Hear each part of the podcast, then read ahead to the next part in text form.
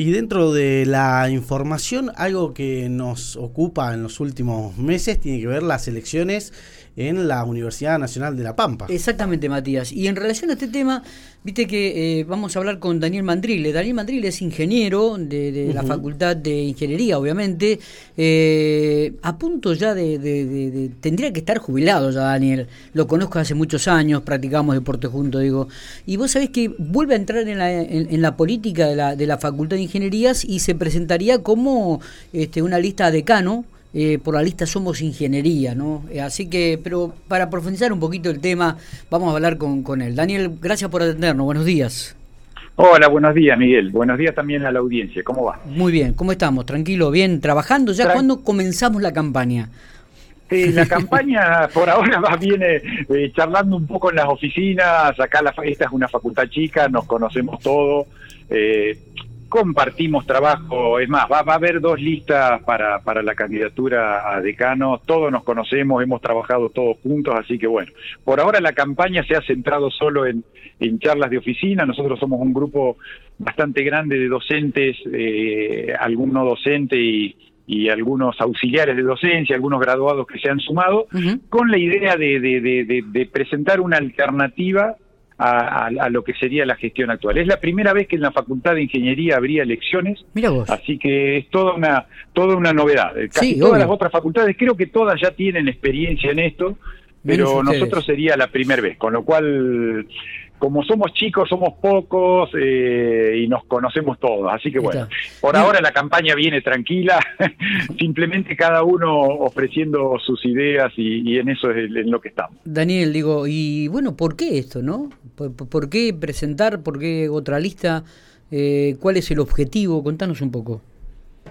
Bueno, la facultad, un poco la demanda del, sector docente, más que nada docente y no docente, tiene que ver con que la más que nada un cambio en lo que sería la gestión, que la gestión sea un poco más abierta, que no sea tan vertical, digamos. Tratar de, de, formar grupos de trabajo que sean colaborativos, de, que el decano circule por los pasillos, que charle con los distintos sectores, tratar de generar eh, resoluciones o tomar decisiones en conjunto, es un poco lo que pareciera hoy que está demandando eh, el, grueso del cuerpo docente y no docente, digamos. O sea que iríamos por el lado de un cambio en, el formato de la gestión, no tanto desde el punto de vista eh, nosotros tenemos un plan estratégico que fue aprobado en el año 2019, es 2019-2023, donde se generan las líneas que tiene que seguir la facultad en lo que es investigación, extensión, docencia, que todo el mundo estuvo de acuerdo, o sea que se vota, eh, todavía está vigente, digamos, o sea que eh, por ese lado, digamos, tenemos un, camino que recorrer tanto la otra lista como nosotros, iríamos más o menos por el mismo camino, digamos, ¿sí? Otro poco que, también ha cambiado la facultad, eh, ha perdido un poco el tema de la inserción en el medio, si bien está inserta en el medio, pero bueno, hemos hemos eh, perdido algunos espacios que, que, un poco la idea era, retomar, retomar algunos espacios. Seguimos integrando, por ejemplo, la Fundación para el Desarrollo, pero bueno, en su momento era, éramos parte del comité ejecutivo, eh, la parte de la agencia, que, eh, o sea, esta parte de, la municipalidad, de, la agencia 6360, agenda, perdón, que, que la facultad también tuvo poca participación, o sea, tratar de volver a meter de vuelta a la facultad en el medio. O sea, ver qué demandas tiene el medio, no competir con nuestros eh, graduados, que eso también es clave. O sea, ver, ver qué podemos, cómo podemos abrirnos al medio, ver qué inquietudes tienen. Eh, en general eh, toda la comunidad y tratar de, de, meter un poquitito más la facultad de nuevo que, hemos perdido un poco eso, digamos. en eso hemos perdido un poco. O sea que serían los dos grandes ejes. La parte de la parte de un cambio en, en, la, forma de gestionar y un poco la inserción en el medio. Esos serían los dos grandes ejes. ¿Solamente van por la Facultad de Ingeniería, el decanato de la Facultad de Ingeniería, o también se van a presentar eh, algún candidato para la, este, la rectoría de la universidad? No, no, este, este sería un grupo, el grupo que estamos formando, Somos Ingeniería, es un grupo que hemos tratado de, de, juntar o, de aunar distintos tipos de ideas eh, eh, respecto a lo que es universidad, digamos. ¿sí? estamos, eh, sería un grupo de la facultad. Nosotros estamos trabajando para la facultad. Por ahora, para el rectorado, hay una sola propuesta, que es la de Oscar Alpa con María Emma Martín. Los dos conocidos, los dos acá del, medio, digamos, ¿sí?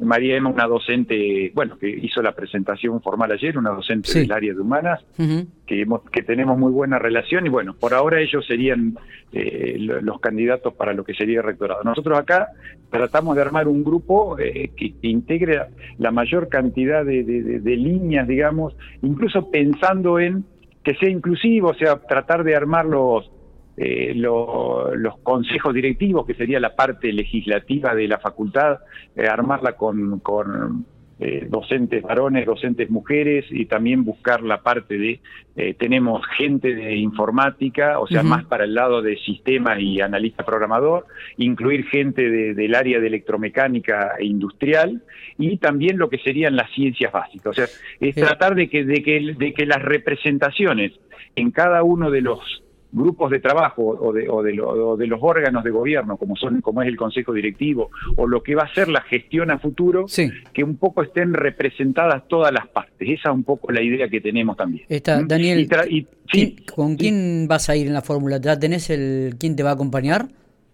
Eh, lo estaríamos eh, largando, eh, lo estaríamos largando mañana. Digamos. Nosotros, como te dije, también hasta la parte de quién sería el candidato a, vicedecano o vicedecana también sale de un consenso que, estaríamos definiendo mañana, por eso eh, un poco la idea es, no sé si em, eh, sábado o lunes haríamos un poco una conferencia de prensa para, para, para presentar el grupo un poco más completo. Está bien, recuérdanos cuándo serían las elecciones. ¿Qué fechas entonces? Eh, las fechas serían 19 y 20 de abril. Eh, se, se, desglosa esta vez por un tema de, no sé si, eh, realmente no sé, no sé si es por la pandemia, pero bueno, en un momento, un día votan eh, docentes, no docentes y otro día votan los estudiantes. Creo que el, vamos a usar dos días que siempre fue un solo día, pero bueno, ahora serían dos. Recordamos que de la otra lista están Carlos Parodi y, Hecker, ¿no? Si no me equivoco.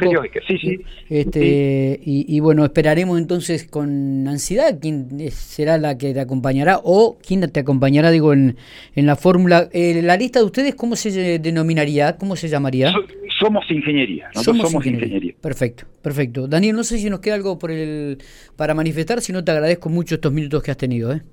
No, no, te agradezco el llamado, que por lo menos se difunda en los medios. Eh, esta, esta, nueva propuesta y bueno, también esto llega un poco en la radio, también llega a los graduados, que son los que están un poco más lejos. Nosotros acá nos movemos mucho con la gente del, digamos, docentes, no docentes y eso, bueno, también los, los, los, graduados escuchan la radio y se van, se van enterando. Un poco, si bien la facultad mantiene contactos con los graduados, pero bueno, siempre viene bien que, que, le llegue por, distintos lados. Está, perfecto. Abrazo grande, Daniel. Bueno, gracias Miguel, nos vemos. Nos vemos.